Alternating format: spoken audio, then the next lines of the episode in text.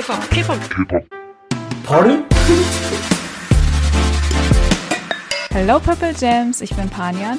Und ich bin Lisa Sophie. Und ihr hört den K-Pop Pardon Podcast. Und heute wollen wir über Break the Silence sprechen. The Movie. Ja.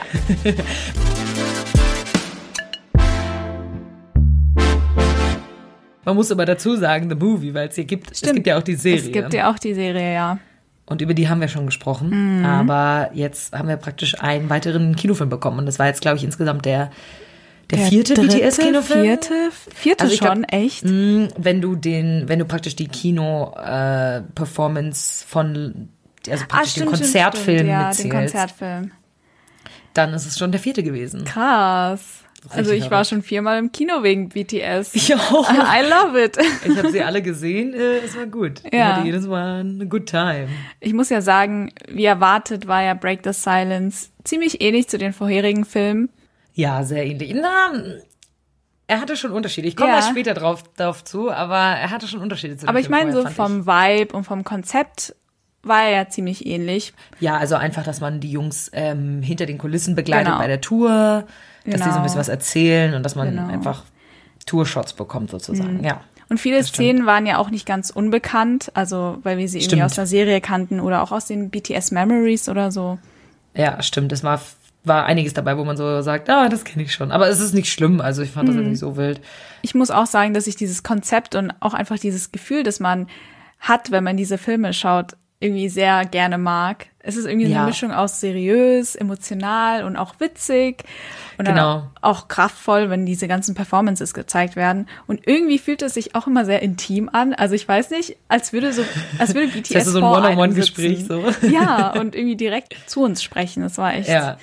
wieder sehr schön, muss ich sagen. Genau wie die Serie covert ja der Film auch die Konzerte von der Love Yourself, Speak Yourself Tour. Also Mhm. das fängt an mit den Konzerten im Rose Bowl, MetLife, Wembley, wo wir Ja. auch waren, und äh, dann Japan und Saudi-Arabien und Genau. dann halt am Ende in Seoul. Also wir begleiten die Jungs sozusagen mit äh, über diese Tour sozusagen, über die verschiedenen Stops. Und bevor ich jetzt auf den Song, äh, bevor ich jetzt auf den Film eingehen wollte, Ja. ähm, wollte ich noch mal kurz über unsere Kino-Experience reden, weil wir das ja auch in den letzten Folgen, wo wir über Kinofilme und so geredet haben, manchmal gemacht haben Stimmt, ja. dass wir erzählt haben, wie es so war im Kino. Und Mhm. ich muss sagen, diesmal fand ich es relativ angenehm tatsächlich. Also die anderen Leute im Kino waren nicht so mega, mega laut. Vor dem Film wurde ja das Dynamite-Musikvideo abgespielt, was sehr ja, cool war. Das war So- mega cool. Also die Jungs auf der großen Leinwand Mhm. zu sehen und mit diesem krassen Sound noch dazu, das war schon eine Experience. Das war geil und vor allem alle haben so mega mitgeweibt. Alle auf ihren ja. Sesseln haben so mitgedanced und äh, mitgesungen und so und das war sehr, sehr cool. Und als der Film dann angefangen hat, dann hat es ein bisschen gedauert, bis die Leute so ein bisschen runtergekommen sind, aber die meiste Zeit vom Film war es relativ ruhig. Ja. Wobei ich glaube, und das ist jetzt eine Theorie von mir, ich glaube, es gibt in jedem Kinofilm, es gibt immer so ein, zwei Personen in jedem Kinosaal, Die die, an manchen Stellen einfach super laut sind und Ja. mega spitz aufschreien und sowas. Ähm, wenn zum Beispiel jetzt irgendwo eine Schulter zu sehen ist oder irgendwie sowas, dann, dann kommt das immer gleich. Mhm. Ähm, und ich muss tatsächlich sagen, dass ich sehr froh war, dass diese Personen bei uns im Kinosaal ganz am anderen Ende vom Kinosaal gesessen Ja. haben. Also die saßen bei uns in der zweiten oder dritten Reihe. Beim letzten Mal saß doch eine Person, die mega laut geschrien hat, direkt hinter mir, oder? Ja, ja, ich weiß das es war noch. echt unangenehm, muss ich sagen. Ich Ja. war auch froh, dass es diesmal nicht ganz so schlimm war und dass die Leute sich, naja, die meiste Zeit zusammengerissen haben. Ja, Aber ich fand es auch teilweise ein bisschen störend, dass immer wenn ich irgendwie gerade so ein wichtiger Moment war, die Lo also die Jungs gerade über irgendwas Wichtiges geredet haben, wenn man Ja. dann ein bisschen Haut, nackte Haut gesehen hat, dann fing, haben die Leute sofort angefangen rumzuschreien und richtig zu brüllen und da habe ich mir gedacht, Ja. Leute, ich will, ich will die Subtitles lesen. Ja, ja, genau, man wird dann total abgelenkt. Darauf gehe ich ähm, später auch noch ja. genauer ein. Das heißt, wenn ihr eine von diesen zwei Personen seid, die immer im Kinosaal drin sitzen, dann bitte versucht nicht so mega laut aufzuschreien. Ich verstehe das, man ist excited. man ist aufgeregt, Man sieht seine ja. Jungs auf der großen Leinwand. Aber ich meine, alle anderen 50 Leute in diesem Kinosaal, due to Corona, können da ja nicht so viele rein, aber Hm. die kriegen es ja auch irgendwie hin, ruhig zu sein. Also schafft ihr das bestimmt auch. Ich bin mir sicher. Also denkt einfach an die Leute, die in der Nähe von euch sitzen. Vielleicht löst ihr bei denen Tinnitus aus oder sowas. Und, äh, keine Ahnung, das kann sein. Es ist Ähm, schon teilweise sehr, also das letzte Mal, meine letzte Erfahrung war schon echt grausam. Ja, genau, das versaut einen dann halt Ja. den kompletten Film und das ist irgendwie blöd, weil wenn man normalerweise ins Kino geht und sich einen anderen Film anschaut, dann schreit ja auch keiner rum, außer es ist ein Horrorfilm, aber dann schreien Mhm. halt alle, so, weißt du. Ähm, also und es ist auch überhaupt gar kein Problem, auf dem Platz so ein bisschen mitzusingen Ja, und das mitzutanzen. Das, ja alles davon gut. konnte ich mich selber auch nicht abhalten während des Mhm. Films manchmal. Aber dieses mega laute Aufschreien, was du echt durch alle reinhörst, das, das muss schon nicht sein. einen auch immer so. Total. Okay, entspann dich, Girl. Ja, total. Also da- das wollte ich nur vor, vorneweg nochmal Ja. sagen, dass ihr das wisst, dass das manchmal so ein bisschen nervig ist und dass, falls ihr diese Person seid, ihr vielleicht da ein bisschen drauf achtet. Ein bisschen Rücksicht Auf eure nehmen, Mitmenschen. genau. Das wäre sehr süß. Genau. Ähm, ich hatte ja eben schon gesagt, du hast gesagt, der Vibe ist relativ ähnlich wie die anderen Filme auch und die Mhm. Serie und so, aber ich habe ja schon gesagt, ich fand es dieses Mal ein bisschen anders. Ja. Und es hat zwei Punkte für mich. Also es Okay. gibt zwei Gründe, warum Hau dieser raus. Film diesmal ein bisschen anders sich angefühlt hat. Ähm, der erste Grund ist, ich hatte total das Gefühl, dass viel mehr auf so Nostalgie gesetzt wurde, weil sie haben super viele richtig alte Songs eingebaut. Es lief dann im Hintergrund, lief dann No, es lief Run, es lief DNA, es lief Interlude aus dem allerersten Album, was so, wo ich mir vorstellen kann, dass viele Armies diesen Song gar nicht kennen, aber der kam und ich war so, uh, nice, Interlude. Habe ich Ja. voll gefreut. Das fand ich mega schön. Dann haben wir Clips bekommen von früher, also so Baby Bangtan, als sie so Oh Gott, angefangen stimmt, haben. Und dann von den Membern als. Babys auch. Ja. Genau, von den Membern als Babys auch. Das fand ich sehr, sehr cool. Das hat irgendwie Ja. so diese Reise nochmal unterstrichen so. Aber sie haben nicht nur so nostalgische Effekte mit reingebracht, sondern auch Musikvideos äh, mit reingespielt, wenn da gerade drüber geredet wurde oder Mhm. das angeteased wurde, so als ähm, Jungi was erzählt hat und er gesagt hat, es gibt so viele Genres und ich will noch was machen, dass die Leute von mir überrascht sind. Dann haben sie so Dechita eingeblendet und so. Das fand Oh. ich sehr, sehr cool. Ich fand das sehr krass, wie sie diesmal mit diesen Übergängen gespielt haben. Ja. Also die Übergänge waren diesmal, they snapped. Das Day war echt Snap. krass. Ich habe zu Panian mehrmals im Kino gesagt, oh mein Gott, the transition Das- habe ich bestimmt ja. drei, vier Mal gesagt, weil es einfach so krass war. Ja. Ja. Also ich, ähm, das fand ich sehr schön, dass dieses Mhm. nostalgische irgendwie drin war, die alten Songs, alte Clips und sowas. Das fand ich sehr, sehr cool. Ja. Und das Zweite, was mir aufgefallen ist, mehr als bei den anderen Filmen, ich kann mir vorstellen, dass es bei den anderen Filmen auch ein bisschen der Fall war, aber dieses Mal ist es mir besonders stark aufgefallen, war, dass jeder Member so seinen eigenen Abschnitt hatte, Mhm. wo wirklich sich das dann fünf Minuten oder sowas nur um diesen Member gedreht hat, nur der hat geredet, man hat ihn hauptsächlich gesehen, Ja. im Hintergrund lief dann ein Song von dem, also bei Jin lief Epiphany, bei Tay Genau. lief Winter Bear, bei Jungkook lief Still with, you. Und so. Oh, das, Das war auch war so cool, dass das schön. nicht nur so die Solo-Songs von den Alben waren, sondern halt auch sowas wie Winter Ja, Bear und ja. Still with You. Ja. Fand ich super, super schön. Und so hatte man irgendwie auch das Gefühl, dass keiner von den Jungs zu kurz kommt. Mhm. Weil manchmal in manchen anderen Kinofilmen dachte ich so, ah, irgendwie habe ich das Gefühl, die Person wurde in diesem Kinofilm nicht so viel gezeigt. Und diesmal habe ich das Gefühl, dadurch, dass jeder so seinen Abschnitt hatte, wo Stimmt. er auch über das reden konnte, was ihm irgendwie am Herzen lag und was ihm wichtig war, fand ich das besonders schön und fair aufgeteilt. Also Ja. diese zwei Aspekte haben sich in diesem Film, finde ich, sehr unterschieden von jetzt Burn the Stage zum Beispiel oder Bring the Soul. Ja, da hast du auf jeden Fall recht. Also ich fand das auch ziemlich cool, wie sie da eine klare Aufteilung quasi hatten. Und auch Mhm. sehr schön, wie sie dann vom Ältesten angefangen haben, von Jin, dann bis zum Jüngsten. Also es hat ja mit Jin angefangen und mit JK dann quasi aufgehört. aufgehört. Aber die Reihenfolge zwischendrin war halt durcheinander. War also sie der durcheinander? Vorle der Echt? vorletzte zum Beispiel war Jungi, also vor Jungkook kam? Jungi. Mhm. Ach so, ich Ja. hatte das Gefühl, das ging wirklich vom Ältesten Nee, zum nee. Also es hat tatsächlich mit Jin angefangen, ja, und auch mit Cookie aufgehört, aber zwischendrin die Reihenfolge war total Oh anders. damn, ja, da habe ich Ja. wieder nicht aufgepasst. Aber ja, was würdest du sagen, was war so dein Overall-Feeling bei dem Film? Also wie hast du dich so gefühlt, auch jetzt im Gegensatz zu den anderen Filmen und so? Ähm, hast du das Gefühl gehabt, die hatten hier einen anderen Fokus oder so? Ähm, mein Gefühl war irgendwie, es war, hat ja schon ziemlich emotional angefangen, muss ich sagen. Sie haben mir Ausschnitte gezeigt von Namjoons ähm, Speech im Final-Konzert von Soul. Oh, stimmt, das so. war einer der ersten Clips, die Das war einer der haben. ersten Clips. Es hat so emotional angefangen da habe ich mir gedacht, I'm gonna cry so hard. Panja meinte schon vor dem Film zu mir, Lisa, ich bin heute mega in einer emotionalen Mood. I could cry today. Ja, so, okay, war- feel free. Also ich war halt wirklich in einer emotionalen Mut, vor allem weil es dann ganz diese ganzen Throwbacks gab und ich dann an diese Zeit zurückdenken musste. Oh, letztes Jahr, weißt du noch, es war so schön mit den ganzen Konzerten und es ist schon irgendwie diese Nostalgie da und ähm, ja. Also Ich ich, habe tatsächlich. Du warst emotional, okay. Ich war sehr verstehe, was emotional. Ich, ich war auch ziemlich emotional. Ich habe zwar nicht geweint, ich hatte an einer Stelle ein bisschen Tränen in den Augen, aber ich Ja. habe nicht richtig geweint. Ähm, aber ich habe das Gefühl, dass dieser Film das Overall-Feeling war ein bisschen anders als bei den anderen Filmen auch wieder. Also ich finde wirklich, dass Break the Silence sich ein bisschen absetzt von den anderen Filmen, weil ich vor allem bei Burn the Stage das Gefühl hatte, dass sie sehr auf diese Hardships fokussiert haben, Ja, auf dieses, ja.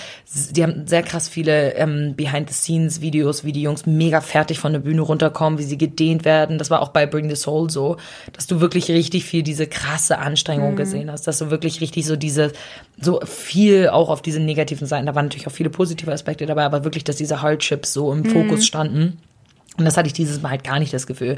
Wir hatten super wenig Szenen, wo die Jungs irgendwie mega fertig von der Bühne runtergekommen sind. Es war mehr, dass in diesen einzelnen Abschnitten die Jungs darüber reden konnten, okay, so und so habe ich mich teilweise früher gefühlt und das und das war wichtig für mich früher, aber so ist das jetzt. Also, dass Ja. sie so ein bisschen so ein Ihre Progress persönliche zeigen konnten. Entwicklung auch. Genau, total.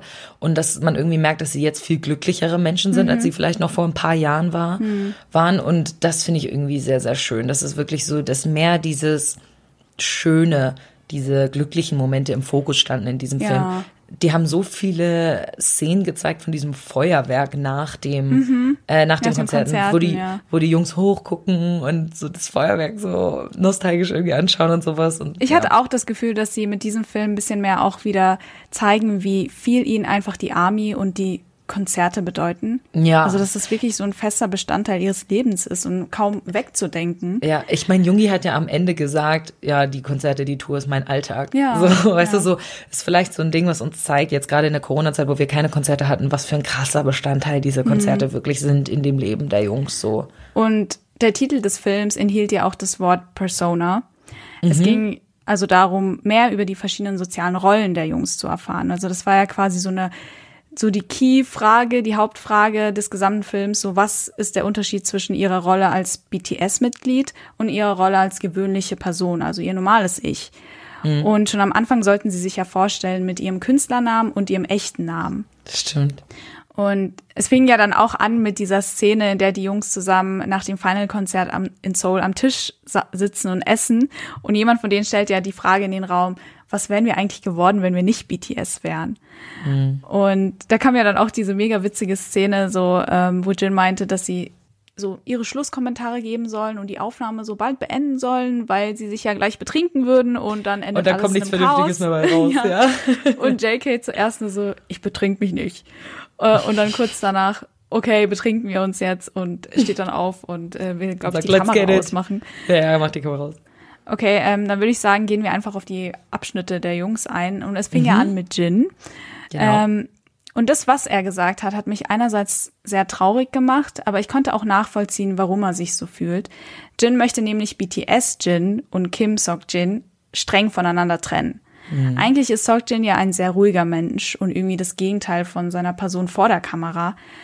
Aber etwas, was auch Namjoon ihm mal gesagt hat, hat ihn sehr zum Nachdenken angeregt, weil Namjoon meinte, die Leute lieben BTS, weil BTS sie glücklich macht. Und wenn BTS traurig ist, beeinflusst das ziemlich viele Menschen, weil sie sich dann Sorgen machen und auch traurig werden. Und deswegen versuchen sie quasi nur die glücklichen Seiten zu zeigen. Und Sokjin ist ja auch jemand, der andere Menschen gern zum Lachen bringt, weil ihn das ja selbst auch glücklich macht.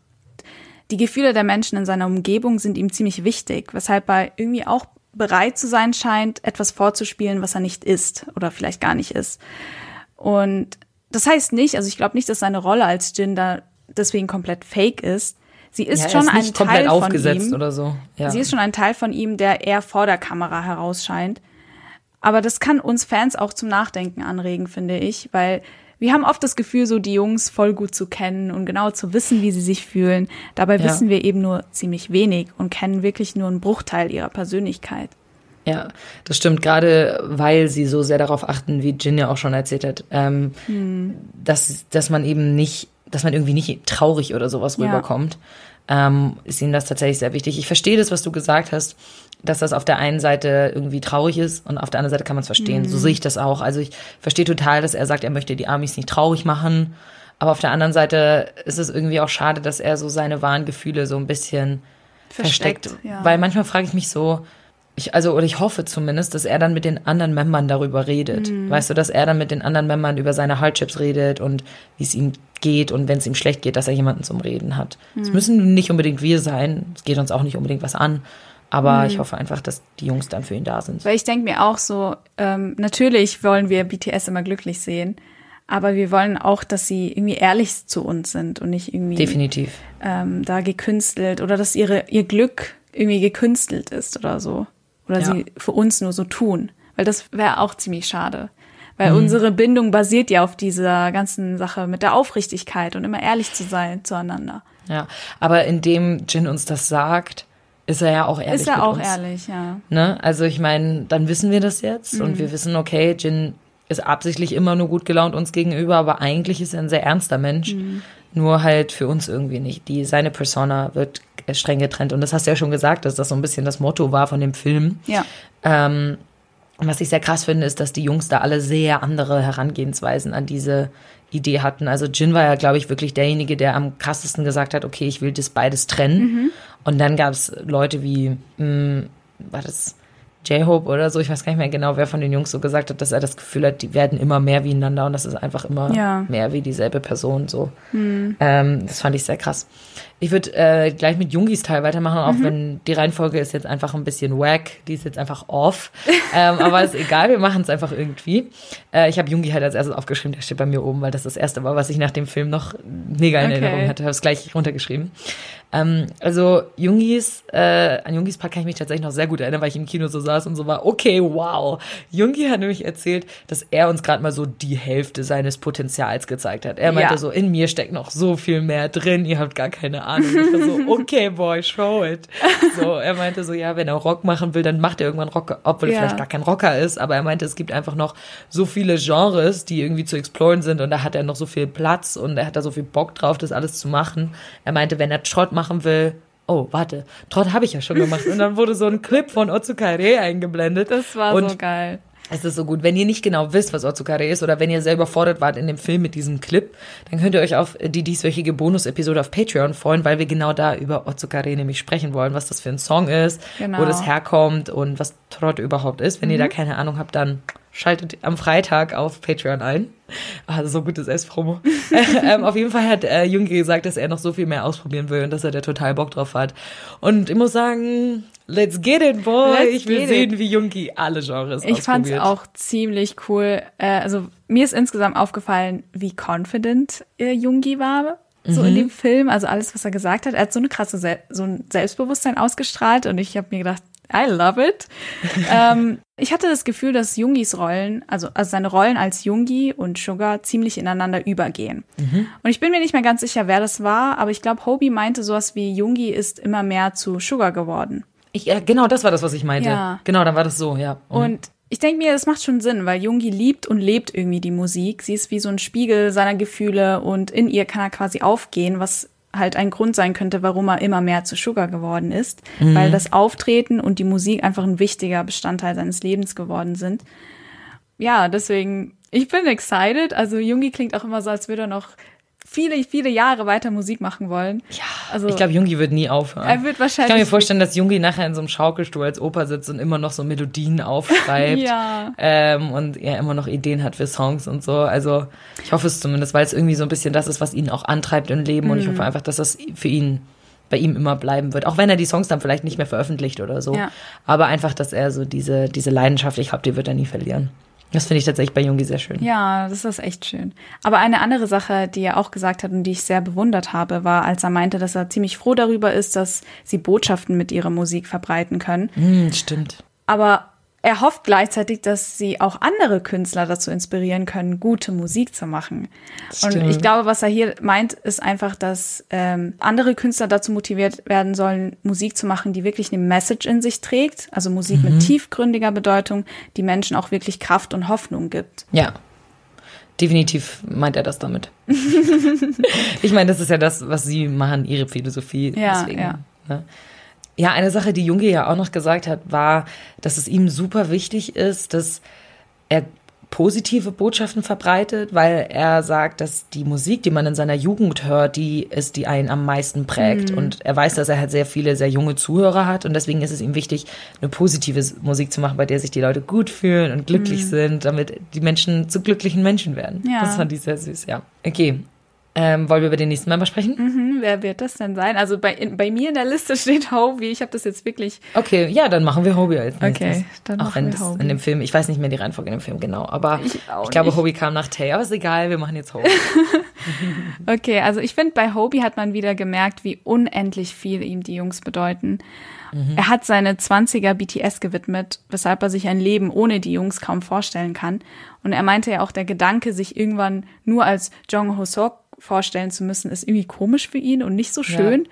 Er meinte so, was sage ich denn dann? Ich bin Jung Ho Sok. Einfach so. Ja, das ist super weird. Ich fand das so was. süß, wie er das gesagt hat. Das war sehr goldig. Und was mir einfach allgemein an Hobie aufgefallen ist, entweder er kann sein Privatleben sehr gut vor anderen, also aka der Öffentlichkeit verbergen, oder er verkörpert tatsächlich ziemlich verstärkt seine Rolle als J-Hope. Weil ich habe nicht lange gebraucht, um die Jungs irgendwann alle nach ihrem echten Namen zu nennen, aber bei Hobie, also Hobie war für mich immer Hobie. Ich nenne Hobie, ihn ja. nur sehr selten Hosok. Ja, wir nennen ihn fast nie Ho Sok, Und- oder? Also Ja, irgendwie nie. immer nur? Hobie. Aber Hobie könnte ja auch ein Spitzname von Ho Sok sein. Ja, So, weil die erste ja. Silbe ist ja schon gleich. Es ist so eine Mischung vielleicht aus Ho Sok und J-Hope und vielleicht finden wir das deshalb so cool. I don't know. Er sagt ja auch selbst, dass Hobie irgendwie immer mehr die Überhand gewinnt. Das ist Also so zum who? I only know Hobie. Also zum Beispiel mal im Bus war und sich hingesetzt hat und dann hat er diese typischen Hobie-Soundeffekte von sich gegeben. Also irgendwie, er erzählt ja auch immer wieder davon, dass sein Künstlername J-Hope irgendwie zu einem festen Bestandteil geworden ist. Ja, also, das ist klar. Das prägt Wenn du so oft Perso erklären, genau, Persona echt krass. wenn du so oft erklären musst, ähm, wer du bist und warum du diesen Namen gewählt Mhm. hast und so weiter, und er musste das bestimmt hunderte Male machen, dann ist es kein Wunder, dass ihn das so krass prägt. Eine Sache, die mir noch aufgefallen ist, die Hobie gesagt hat, war, dass er irgendwie das Gefühl hat, dass seine Solo-Stage auf den Konzerten, also Just Dance, Mhm. irgendwie nicht so krass ist oder nicht so cool ist wie die von den anderen. Aber er fände das nicht so echt? schlimm. Also so habe ich das verstanden. Er meinte so, ja, wenn ich mir die anderen angucke, dann denke ich mir so, boah, die sind echt richtig krass. Und meine ist so, ich fühle mich zwar wie so ein Vogel, der abhebt, aber ich fühle mich nicht so krass, wie wenn ich die anderen angucke. Ähm, aber er hat gesagt, was er danach gesagt hat, war so, ja, ich habe immer das Gefühl, ähm, also er hat gesagt, er hat das nicht das Bedürfnis irgendwie im Mittelpunkt zu stehen, weil die anderen machen diesen Job total toll und er nimmt sich gerne ein bisschen zurück, was ich irgendwie sehr lustig fand, weil Hobby steht voll auf dem Mittelpunkt. Also so wie ich das verstanden habe, das war auch eine Sache, die mir ein bisschen das Herz gebrochen hat, also sehr das Herz gebrochen hat, um ehrlich zu sein, als er davon sprach, dass er schon immer getanzt hat, also schon seit der Grundschule. Ja. Aber dafür, dass er so gut war, hat er nicht viel Aufmerksamkeit bekommen. Also, genau. dass Hobie früher nur wenig Aufmerksamkeit bekommen hat und nicht so geliebt wurde wie die anderen, mag heute vielleicht absurd klingen, aber leider gehört das wirklich zu seiner traurigen Vergangenheit. Genau wie Jin auch. Jin hat auch nicht viel Aufmerksamkeit bekommen und wenn dann oft negative in der Vergangenheit. Ähm, und das ist bei Hobby genau das Gleiche. Deswegen habe ich das eher so verstanden. Also ich wusste jetzt nicht, dass er das auf Just Dance ähm, bezogen hat. Ich Also ich, gedacht, er hat es auch nicht, er hat es auch nicht genau gesagt, aber es Ja. wurde halt irgendwie erzählt von ihm, während er, also während Bilder von der Just. Dance Stage ähm, gezeigt wurden und er halt auch über die Stages der anderen, glaube ich, geredet hat. Aber Mhm. es kann auch sein, dass ich das falsch verstanden habe, tatsächlich, das weiß ich nicht. Ja, Ich habe das Also- so verstanden, dass er einfach meint, er ist halt quasi der Tänzer, der mit viel Vorerfahrung kommt, aber am Anfang hat er dafür wenig Aufmerksamkeit bekommen. Und da haben Das eher die anderen sein. Jungs, ne, die waren eher Ja. so im Center als er jetzt. Aber er meinte, er meinte ja auch, für ihn ist das gar nicht so schlimm inzwischen. Mhm. Vielleicht hat er gelernt, dass das für ihn nicht so schlimm ist, dass er nicht immer im Mittelpunkt steht, Ja. weil die anderen machen den Job so toll, hat er gesagt. Ähm, das fand ich tatsächlich sehr süß bei Hobie. Mhm. Aber ganz ehrlich, seine Just Dance Stage ist einfach, als dann wieder diese Wasserfontänen kamen. Ich will sowieso, wenn wir, wenn wir mit den Members durch sind, will ich noch mal kurz über die Konzertszenen reden, weil ich einfach ein bisschen was zu sagen habe. dazu. alright, alright. Kommen wir zum nächsten Member. Äh, Jimin. Mhm. Okay. Äh, ich gehe jetzt nicht mehr nach dem Alter, ich gehe jetzt einfach nach dem, wie ich es aufgeschrieben Okay, okay, habe. okay. Ähm, also Jimin machen wir jetzt als nächstes. Und bei Jimin, Jimin hat ja sehr viel über das Thema Freiheit geredet. Das hat Ja. ja angefangen, wo er irgendwie aus diesem Fenster guckt, als sie in Brasilien sind, aus dem Autofenster und Mhm. auf diesen Fußballplatz schaut und irgendwie sagt, oh, der Rasen, dieser Fußballrasen, der sieht so aus wie so Freiheit Mhm. und Freude irgendwie. Und dann hat er darüber geredet, dass er früher, als er angefangen hat zu arbeiten, ihm die Arbeit immer total wichtig war. Mhm. Und dass er irgendwie voll viele Freunde dadurch verloren hat. Und damals war ihm das irgendwie nicht so wichtig, dass er, er dann weniger Kontakt zu den Freunden hat. Aber inzwischen ist er umso glücklicher, dass er Menschen hat, die bei ihm sind. Und er weiß seine Mitmenschen viel mehr zu schätzen, sozusagen. Und er hat auch erzählt, dass er früher das Gefühl hatte, überhaupt gar keine Freiheit mehr zu haben und er hat die Leute beneidet, die Freiheiten haben. Aber jetzt hat er irgendwie ein bisschen gelernt, ähm, dass er halt gewisse Freiheiten hat, die andere vielleicht nicht haben. Mhm. Also er kann irgendwie um die Welt reisen und viele Länder sehen. Er hat Tausende, Zehntausende Menschen, die zusammen mit ihm Party machen und so. Und das sind halt Dinge, die er erlebt, die viele andere Leute nicht erleben. Mhm. Und das sind dann halt sozusagen seine Freiheiten. Aber ich finde, das wurde auch in dem Film schon wieder ein bisschen, also haben sie ziemlich deutlich gezeigt, dass die Jungs tatsächlich einfach ein ganz anderes Leben führen als ein normaler Mensch. Ja. Diese Szene, wo Jin sich mehrmals umzieht, weil er so war, oh, ich muss so wenig wie Jin aussehen wie mhm. möglich, damit die Leute mich in diesem Freizeitpark nicht erkennen. Äh, das fand ich schon sehr krass. Das spielt genau damit rein, was Jimin auch sagt. So ein bisschen, es gibt, es gehen gewisse Freiheiten verloren, aber du bekommst auch gewisse Freiheiten. Und das ist zum Beispiel was, was Jungkook auch gesagt hat, diese Freiheit, dass du einfach mit dem, was du liebst zu machen, dein Geld verdienen kannst mhm. und einfach sehr viele Menschen damit glücklich machst, ist ja auch eine gewisse Freiheit. Also das mhm. Jimmins, Jimmins Teil war sehr ähm, sehr emotional. Sehr philosophisch. Mhm, genau. Und sehr und philosophisch, sehr ja. Ich fand auch irgendwie diese eine Szene mit, wie du schon gesagt hast, dem Auto, als sie am Fußballfeld vorbeigefahren sind. Das hat mich echt schon ziemlich irgendwie berührt, muss ich sagen. Sehr tief mhm. berührt. Dass Jimin dann auch meinte, dass er in seiner, also durch seine Karriere viele Freunde verloren hat, viele Menschen, die ihn gut kennen, ja. verloren hat und auch seine Freiheit. Und das war echt irgendwie so, es macht einen echt traurig. Aber er meinte ja auch selbst so, er will es nicht so sehen, dass er viele Sachen verloren hat, aber sondern dass er dadurch irgendwie auch vieles gewonnen hat. Also neue Freundschaften, Menschen, denen er vertrauen kann und so viele andere Erlebnisse. Ja. Und das ist das, was ich vorhin meinte, dass eben nicht in diesem Film so krass auf diese Hardships mhm. fokussiert werden, sondern die Jungs aus allen negativen Sachen auch irgendwie was Positives rausziehen ja. wollen, so ein bisschen. Also das fand ich in diesem Film wirklich sehr krass. Und Jimin kann das eh mit seinen Worten einen so mega emotional machen. Ja, das, das kann er so gut. Echt, er kommt so nach Namjoon, finde ich. Ja, ja, direkt nach Namjoon. Und ich glaube, das war ja auch im letzten Film, als Jimin meinte, dass er in unseren Augen wie, also der Star Park Jimin sein möchte. Mhm. Ähm, darüber hat Jimin ja auch in diesem Film gesprochen und er meinte, was er damals damit meinte, hat sich eher auf seine Professionalität bezogen. Also er möchte auf der Bühne nur seine guten zeigen, äh, Seiten zeigen und arbeitet hart dafür. Was sich aber seit dem letzten Jahr irgendwie verändert hat, ist, dass er ehrlicher zu sich sein möchte und sich so akzeptieren möchte, wie er ist. Mhm. Jimin hat ja lange so unter dem Druck gelitten, perfekt zu sein was ihn auch mental sehr mitgenommen hat. Aber ich finde, wenn man sich den Jimin heute anschaut, wirkt er viel gelassener und unbeschwerter und er legt seinen Fokus jetzt viel mehr darauf, einfach Spaß zu haben und glücklich zu sein. Das würde er ja auch als seinen Lebenssinn beschreiben, hat er dann erzählt. Das fand ich auch sehr süß. Dass diese Frage überhaupt, dass sie gefragt wurden, was ist der Sinn des ja. Lebens? Und er sagt so, oh, schwere Frage. Hm, ich glaube, Spaß, Spaß haben. zu haben. Das fand ich sehr Und ich, ich liebe den Jimin, der einfach Spaß haben will. Und wenn ich ihn sehe, wie er jetzt so dorky ist in der Gruppe und auch alle zum Lachen bringen möchte, dann geht wirklich mein Herz auf. Ja. Ja. Der Jimin ist jetzt der King of Comedy, muss ich sagen. Ist er, er hat sich wirklich diesen Titel irgendwie erklommen ja, in den letzten ja, Monaten. Er. er. ist einfach so witzig. Das ist unfassbar.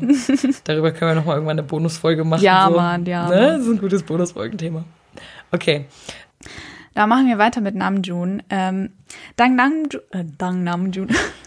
dank Namjoon haben wir ja den Begriff Namjooning in das Army-Vokabular aufgenommen. Wenn wir also in der Natur spazieren oder ins Museum gehen oder den Himmel fotografieren, dann ist das Namjooning. Und solche Aktivitäten verbinden wir ja automatisch mit ihm. Und für Namjoon sind das alles Hobbys, die er braucht, um mental gesund zu bleiben. Im Film konnten wir sehen, wie er so eine Holzkünstlerin, sage ich mal, besucht, ja. bei der er sich so einen speziellen Holztisch bestellt. Und er sah mega excited aus und konnte es kaum erwarten, dass sein Persian Walnut im Zimmer äh, stehen zu haben. Und es sind halt solche Dinge, die Namjoon braucht, um der Aufmerksamkeit der Öffentlichkeit zu entkommen. Und das Namjooning hat ihn quasi davor bewahrt, vor den Augen der Öffentlichkeit zusammenzubrechen. Und das fand ich schon krass, weil das einem bewusst macht, was für, nochmal bewusst macht, was für ein immenser Druck auf den Jungs liegt. Was mich auch in diesem Moment, als er das gesagt hat, so krass berührt hat, war, dass er gesagt hat, es bewahrt mich davor, nicht in der Öffentlichkeit zusammenzubrechen. Ja, ja. Was irgendwie ein bisschen impliziert, dass er, wenn er alleine ist oder halt Bestimmt nicht in der Öffentlichkeit steht, dass er dann schon solche Zusammenbruchmomente hatte. hatte ja. Und das, da war ich so richtig so, okay, cool. Mhm. Ja, Ja, dem ist es schon wichtig, dass sie, das ist halt einfach, einfach dieses Idol-Ding, dass du nach außen hin einfach wirkst, als hättest du dein Shit together, Mhm. als wärst du voll ähm, on top of the world und äh, voll die perfekte Person. Und Namjoon hat ja selber gesagt, er weiß, er ist nicht perfekt, ähm, aber er versucht halt so, so gut wie möglich irgendwie sich selbst zu akzeptieren. Dieses Thema Selbstliebe ist, glaube ich, für Namjoon immer noch sehr, sehr, sehr zentral. Sehr wichtig. Kein Wunder, er hat ja eine komplette Album-Trilogie diesem Thema gewidmet. Und darüber Ja. hat er auch gesprochen, das fand ich sehr schön. Ich fand den Teil von Namjoon sehr ästhetisch. Diese ganzen Nature-Shots und dann Ja, so ja, und dann so Love im Hintergrund, Trivia Love. Und Oh ich Gott, war so, die ah, Performance von Love ist auch, ich liebe sie so, so ich sehr. liebe sie auch sehr. Love ist tatsächlich so ein Song, den ich am Anfang so ein bisschen, ich fand den schon immer gut, aber ich habe ihn so ein bisschen, so ein bisschen, ja, nicht so krass viel Beachtung geschenkt. Ja, ja, genau, so Okay. ein bisschen vernachlässigt. Und in letzter Zeit ist es einfach so, ich spiele ihn so oft auf Repeat, einfach weil er so toll ist. Also, Mm. yes, Love. Ich liebe den Song sehr. Ich fand es auch cool, ähm, was du noch erzählt hast, ist, dass er. Ah nee, das fand ich nicht cool. dass er immer auch an die Schatten denkt, wenn er an schöne Sachen denkt. Ja, stimmt. Für ihn kommen irgendwie positive und negative Dinge immer in, in so einem Set. Er denkt dann zum Beispiel, ach, das Konzert war schön, aber irgendwie Backstage war es echt shit. echt Oh. anstrengend so. Ja. Und aber ich also, kann ihn versuch auch, auch, mal, ich verstehe das, aber du musst auch manchmal so ein bisschen die negativen Seiten ausblenden. Du kannst nicht immer nur ähm, alles betrachten, so, weil dann. dann Ja, es hängt nicht schon so- von der Perspektive ab, aber ich kann schon verstehen, dass er meint quasi gut und schlecht ist immer so, gehört quasi ist, Gehört immer zusammen. gehört immer zusammen, Also wie genau. Yin und Yang halt. Genau, wie Yin und Yang, aber man soll das halt akzeptieren quasi, diesen Schmerz. Das sagt ja Namjoon auch, ist ja oft so ein Thema in seiner Musik, diese dunklen Seiten, diesen Schmerz einfach zu akzeptieren, wie er ist, weil er ja irgendwann dann vergehen wird quasi. Ja, was ich tatsächlich sehr krass mitgenommen habe aus Namjoons Teil war, dass er gesagt hat, das Problem ist, dass wir immer diese Frage stellen, bist du glücklich? Genau, genau, genau. Und er hat gesagt, wir sollten vielleicht uns einfach eher die Frage stellen, liebe ich das, was ich jetzt gerade tue? Ja, den Anstatt immer, Moment. genau, diesen Moment, finde ich diesen Moment gerade, gerade schön. Und immer versuchen, auf dieses Glück irgendwie das alles zu münzen. Das ist halt so schwer und Glück ist so schwer erreichbar. Hm. Deswegen sollte man die kleinen Dinge halt mehr appreciaten und einfach sich fragen, okay, liebe ich diesen Moment jetzt? Das fand ich sehr, sehr schön, wie er das gesagt Ich hat. fand das auch sehr schön, weil ich finde, glücklich sein ist wirklich so ein schwammiges Konzept und ich finde, häufig ist glücklich sein viel schwieriger als andere Dinge. Irgendwie schlecht gelaunt sein ist manchmal einfacher als happy zu sein. Ja, natürlich. Und deswegen finde ich das echt wichtig, was er gesagt hat, dass man wirklich einfach den Moment, also auch einfach um Momente viel, viel bewusster zu erleben. Ja. Irgendwie das Leben heutzutage besteht nur daraus, irgendwie Dinge nebenbei zu machen und oft halbherzig zu tun. Und der Blick ist irgendwie immer auf die Zukunft gerichtet. So, Ja. ich mache jetzt das und das, obwohl ich mich eigentlich nicht gut dabei fühle, aber später zahlt sich das dann aus. Was in Und- manchen Momenten auch stimmt, aber manchmal muss man sich auch überlegen, okay, wenn du immer nur die ganze Zeit an die Zukunft denkst und immer nur denkst, okay, was ist morgen, dann genießt du das jetzt ja Mhm. gar nicht. Und das ist, glaube ich, sehr wichtig, dass man versucht, das jetzt zu genießen. Genauso wie Namjoon das gesagt hat, liebe ich das, was Ja. ich jetzt gerade mache. Ja. Das hat mich echt zum Nachdenken angeregt. Ich meine, ja, so wie Namjoon immer. Er hat auch gesagt, er verdient Ja. es gar nicht, so eine große Inspiration für alle zu sein. Und Na ich, ja, war so, boy. ich war so, boy. Ich habe zu Peiler gesagt, ich so, er, er lügt. Komm, also wie das Ich hab verdient auch gedacht- so viel Aufmerksamkeit wie Namjoon So, als Du Inspiration. bist das Beste, was mir in meinem Leben passiert ist. Ja, war so, ich habe okay, so viel gelernt von Namjoon, Ja. das ist crazy. Das ist echt verrückt. Okay, kommen wir zu Jungkook. Ähm, bei Jungkook ist mir vor allem eine Sache hängen geblieben und die fand ich sehr krass, dass er gesagt hat, er ist Teil dieser Gruppe und er hat auch das Gefühl, er beeinflusst diese Gruppe sehr, aber er glaubt nicht, dass wenn er irgendwie alleine Musik machen würde oder sowas, dass er dann erfolgreich wäre, dass er das irgendwie alleine hinkriegen würde und da haben wir ja auch schon bei Dynamite drüber geredet, dass Jungkook einfach die anderen braucht, um sich wohlzufühlen, dass er einfach die Jungs sind ja seine Familie. Ich meine, er hat Ja. sein halbes Leben mit denen verbracht und darunter die prägendsten Jahre, die Jugendjahre, äh, anfänglichen Erwachsenenjahre und so. Und es ist also irgendwie kein Wunder, dass er sich ohne diese Jungs, ohne seine Familie verloren fühlt. Mhm. Ähm, und dass Jungkook so ein bisschen die Unterstützung der anderen sucht. Aber manchmal denke ich mir, er zweifelt noch ein bisschen zu stark an sich selber, weil Ja. einfach ich mir sehr sicher bin, dass er so talentiert ist, dass er es auch alleine ähm, hinbekommen würde. Nicht, dass wir das unbedingt wollen, aber ähm, dass er einfach mal so ein bisschen mehr an sich selbst glaubt. Ich glaube, das fehlt ihm noch so ein bisschen. Da muss er, glaube ich, noch ein bisschen Auf dran arbeiten.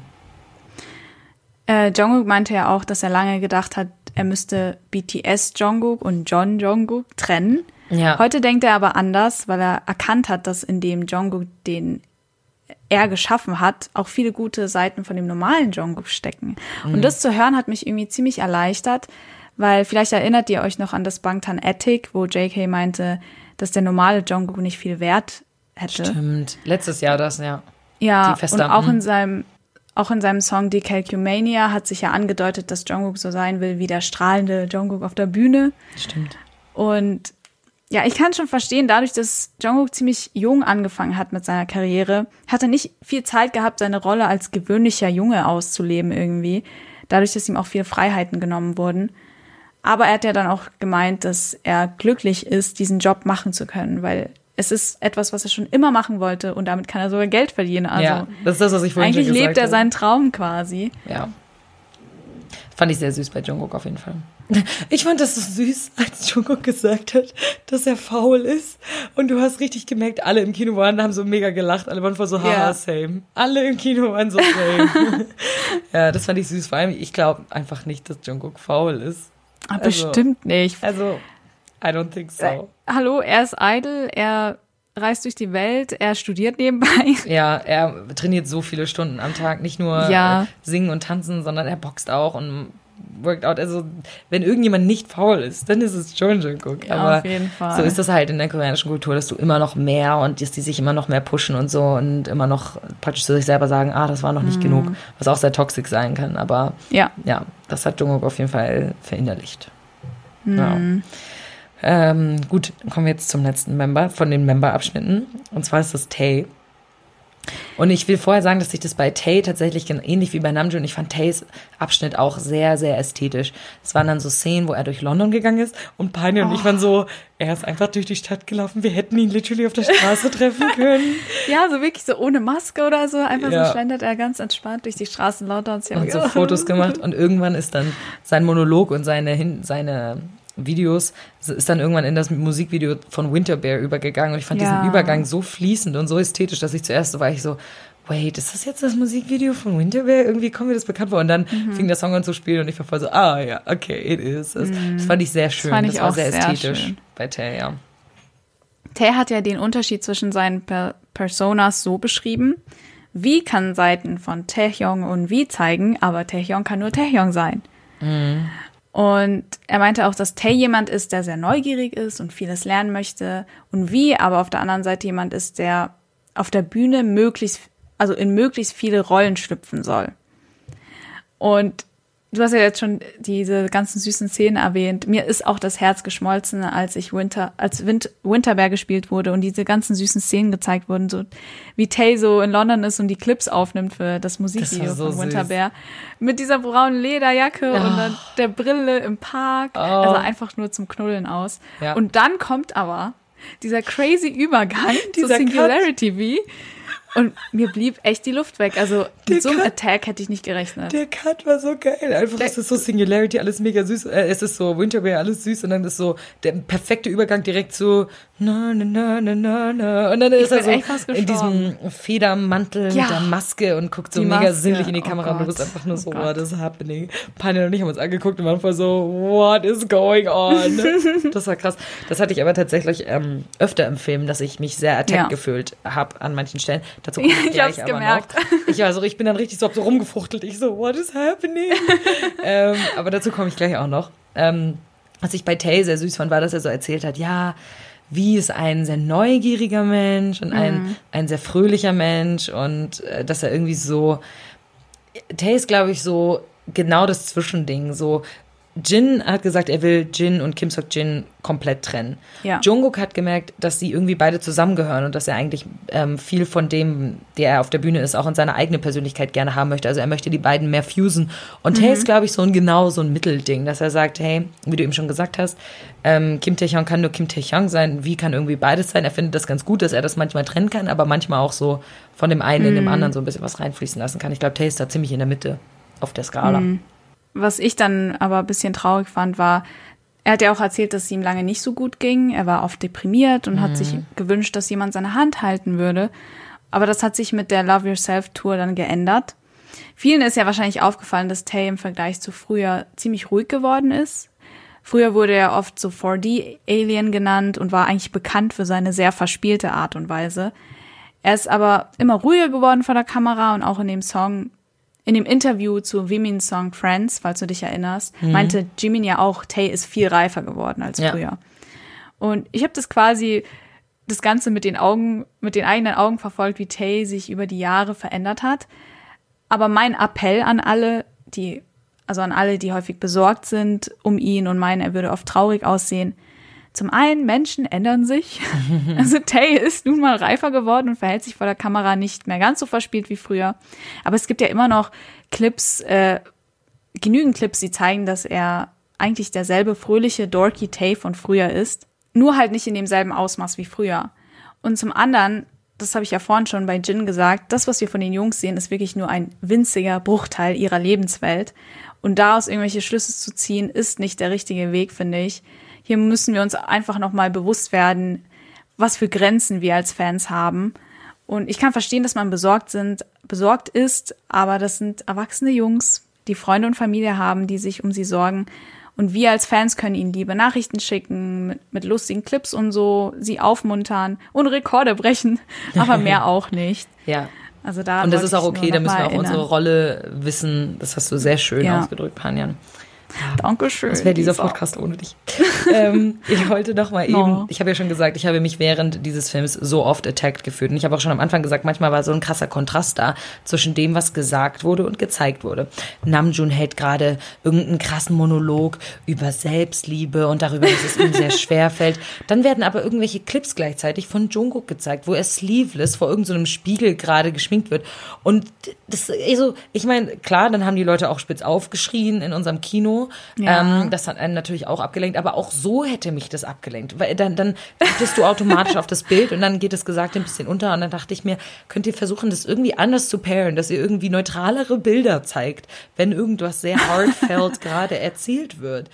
Also ja, er wird ja geschminkt. Ist ja jetzt nicht so, dass er irgendwie. Ja, aber Sleeveless, die wissen, wie Thirsty Armies sind. Die wissen, wie Thirsty Armies sind. Und es gab sehr viele Thirst Traps in diesem Film. Also ja, vor allem, stimmt. die kamen immer sehr plötzlich. Sie kamen so abrupt, du hast nicht damit gerechnet. Eine Szene, wo Jungkook offensichtlich oben ohne ist, irgendwelche Sachen von sich wegdrückt oder sowas. Und man sieht natürlich nur seine Schultern, also wir haben nicht viel gesehen. Aber es ja. sind halt nackte Schultern. So, und ich meine, wir können uns an die nackten Schulter-Selfies von Tay erinnern. Die haben auch einiges in uns ausgelöst. Und Jungkook macht genau das Gleiche in diesem Film. Und es kam, wo man überhaupt nicht drauf geachtet hat. Und meine Schwester und ich, meine Schwester Panin und ich und eine Freundin von Panin waren alle zusammen im Kino. Ja. Und meine Schwester und ich waren zwei Minuten später immer noch, ich, ich komme gar nicht drauf klar auf das, was gerade passiert ist, weil ich mich von dieser Szene von Jungkook noch nicht wiederholt habe. Könnt ihr vielleicht die ganzen Thirst-Szenen alle zusammenschneiden, irgendwie am Ende oder sowas, damit es nicht ja, so als abrupt würden wir das kommt? überleben. Okay, stimmt. Das könnte dann das Problem sein, dass wir es nicht überleben. das ist wahr. Aber ich, manchmal waren echt so Szenen oder auch so eine Szene, da sitzt Namjoon und da habe ich mich auch gefragt, ob du das überlebt hast, Panja. Da sitzt Namjoon auf einer ich Bühne, weiß ganz genau, die so hochfährt. Natürlich weißt du, wovon ich rede. Das ist so eine Bühne, die so hochfährt und er steht halt gerade auf und man sieht halt in der Kamera literally nur seine Thighs und seinen Po. Er hat so eine mega enge Ach so, die Hose Szene. An. Ich habe jetzt gedacht, du meinst eine andere. Oh, oh, von der kannst du mir gleich gerne auch erzählen. Aber ich meinte die, wo man einfach so gefühlt 30 Sekunden lang nur seine Oberschenkel und sein Po sieht in so einer mega, mega engen Jeans. Und ich so, was tut ihr? Was mal, was, was ich hab schon gemerkt, du warst sehr attacked. Ich war sehr attacked, ich habe mich sehr attacked gefühlt. Natürlich, Namjoons Thighs. Hallo. Hallo. Hallo, ja. Welche Szene meintest du, Panja? Ich meinte die, wo er irgendwie so gelacht hat und sich dann da so nach hinten gelehnt hat und seinen Hals so gestreckt hat. So, oh, huh, was, es ist auch noch kurz, das ist was, was ich jetzt im Generellen sagen möchte, nicht nur in Bezug auf diesen Film, aber äh, ich werde in letzter Zeit sehr gerackt von einem Hals, von einem Member. Es ist nicht Nantes Hals, Nantes hat auch einen schönen Hals, aber es gibt einen Hals, der einfach so muskulär ist und einfach so schön und perfekt also aussieht, wie so ein Adonis-Hals. Ähm, es ist, nein, es ist Kim Tae-hyungs Hals. Oh, yes. Tays Hals ist in letzter Zeit einfach thriving. Ich weiß es nicht, aber ich, bin, ich, fühle mich, ich fühle mich regelmäßig attacked von seinem Hals. Ich habe mich noch nie in meinem Leben von einem Hals attacked gefühlt, aber okay. Tay hat es einfach geändert. Just so. Damn, damn, ja. Damn, damn. Also was ich eben generell noch sagen wollte über den Film, über diesen Overall-Feel, ist einfach, mhm dass ich während dieses Films, weil eben nicht so sehr auf diese Hardships fokussiert wurde, sondern daraus auch immer was Positives gezogen wurde, ich habe einfach die ganze Zeit so ein warmes Gefühl gehabt. Ja. Ich saß da und dachte mir die ganze Zeit, ja, ich weiß, warum ich diese Jungs so liebe. Ja, dieser Film zeigt mhm. es mir einfach. Genau, und genau. dieser Film ist einfach der perfekte Weg, die Jungs auf eine gewisse Art und Weise kennenzulernen, dass man merkt, okay, so denken die, ähm, so fühlen sie sich und dass man einfach auf eine sehr intime und sehr emotionale Art und Weise eine Bindung zu denen durch so einen Film aufbaut, was verrückt Mhm. ist. Also ich gucke mir normalerweise, ich liebe Dokumentationen, aber ich gucke mir keine Dokumentationen im Kino an, außer es sind BTS-Dokumentationen. Außer es sind BTS, So, ja. und für Baby Armies sind solche Filme der absolute, äh, der absolut perfekte Weg zu wissen, was steckt hinter BTS und was ist das Ja. Kern unseres Fandoms, was verbindet uns eigentlich alle so sehr, nämlich diese Ehrlichkeit und diese Gedanken und Gefühle, die die Jungs haben. Also, wenn ihr das wissen wollt, wenn ihr wirklich so den Kern ähm, von dem ganzen Phänomen wissen wollt, dann guckt euch diese Doku-Serien und diese Filme an. Ja, es erklärt eigentlich schon ziemlich viel. Also wenn die Jungs dann auch sagen, ähm, zur Promo quasi haben sie ja auch gesagt, ja, es ist ein Film, der ähm, quasi Seiten von uns zeigt, die unsere Fans bisher nicht gesehen haben. Das ist dann auch wirklich so. Also wenn du dann dort sitzt, dann erfährst du wirklich Dinge, die dich wirklich dann zum Nachdenken anregen und wo du dir denkst, wow, ich habe nicht gedacht, dass diese Person vielleicht so ist. Oder das, was man vor der Kamera sieht, ist wirklich nur so ein ganz winziger Teil von den Jungs. Ja, auch wir als jetzt sehr ähm, ältere, als ältere Amis und als Amis, die sich ziemlich gut auskennen, auch ich lerne in solchen Filmen teilweise noch neue Seiten von den Jungs kennen und so. Also das ist wirklich ähm, sehr krass. Eine Sache, die ich noch ansprechen wollte, waren die Konzertclips. Das habe ich ja vorhin schon gesagt, dass ich kurz über die Konzertclips reden will. Weil ich gerade am Anfang vom Film wurden sehr viele, und diese Doku-Serien sind ja immer wieder mit Konzertclips gespickt, aber gerade am Anfang vom Film habe ich Gänsehaut am ganzen Körper gehabt, weil du einfach in diesem riesengroßen Kino sitzt und wir haben das auf der größten Leinwand ganz Münchens geguckt. Also das war ein riesengroßes Kino. Der Sound war umwerfend, das war Der krass. Sound ist crazy gut. Und du hast dich teilweise gefühlt, als wärst du auf dem Konzert, weil Ja, sie das das einfach ich- aus der das Menschenmenge. Ja, weil sie es einfach aus der Menschenmenge rausgefilmt haben, so und dann hast du das Gefühl gehabt, du stehst in der Menschenmenge drin und Mhm. guckst gerade auf die Bühne und ich hatte Gänsehaut am ganzen Körper, an der Kopfhaut bis zu den Fußspitzen hatte ich Mhm. Gänsehaut. Das war krass. Also wenn ihr mal irgendwie wissen wollt, wie es sich auf einem Konzert anfühlt, das kommt schon ziemlich close. Ja, schon, gell? Ich habe mich auch in dem Kinosaal für ein paar Stunden wie auf einem Konzert gefühlt und auch nochmal gemerkt, wie du schon gesagt hast, wie viel mir die Jungs bedeuten und wie viel sie mir auch mit ihren Worten fürs eigene Leben auch mitgeben. Und das Ganze war schon so ein schöner Rückblick in das aufregende Jahr 2019 und an vielen Stellen sehr emotional. Und es wurde nochmal klar, wie viel ihnen Army bedeutet, wie viel ihnen Konzerte bedeuten, ihr Team und auch die Freude, die sie anderen Menschen geben. Und Hobie meinte ja auch so, dass er der Grund sein möchte, warum andere ein Lächeln im Gesicht haben sollen. Und das, das schaffen sie auf jeden Fall. Das sind sie auf jeden Fall. Definitiv.